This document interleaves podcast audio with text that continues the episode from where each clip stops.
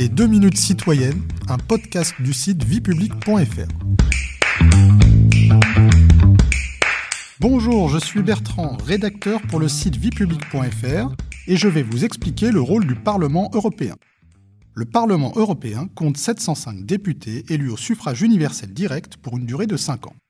Il représente les 450 millions de citoyens de l'Union européenne et dispose de compétences législatives, budgétaires et de contrôle de l'exécutif de l'Union européenne, c'est-à-dire de la Commission.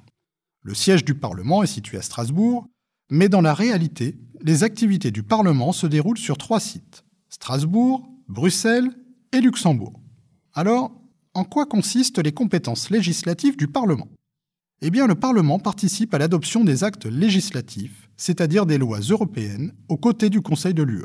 Si le pouvoir d'initiative concernant les propositions d'actes reste réservé à la Commission européenne dans la procédure législative ordinaire, le Parlement peut en revanche lui demander de soumettre les propositions de texte qui lui semblent nécessaires. Quelles sont les compétences budgétaires du Parlement? En fait, le Parlement établit avec le Conseil le budget annuel de l'UE.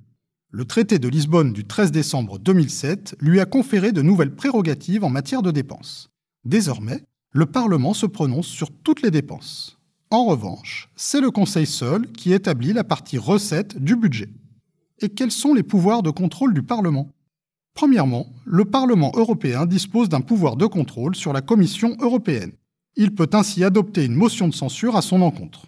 Cette motion, si elle est votée, contraint l'ensemble des commissaires à démissionner. Deuxièmement, la Commission est tenue de soumettre régulièrement au Parlement des rapports, y compris un rapport annuel sur les activités de l'UE et sur l'exécution du budget. Enfin, le Parlement bénéficie aussi d'autres pouvoirs de contrôle. Il peut ainsi créer des commissions temporaires d'enquête chargées d'examiner d'éventuelles infractions ou une mauvaise application du droit de l'Union par les États membres ou en cas de crise. Il peut en outre saisir la Cour de justice de l'Union européenne s'il estime qu'un acte adopté par une autre institution de l'Union n'est pas conforme au traité. Vous pouvez réécouter ce podcast et toutes nos séries sur vos plateformes préférées et notre chaîne YouTube.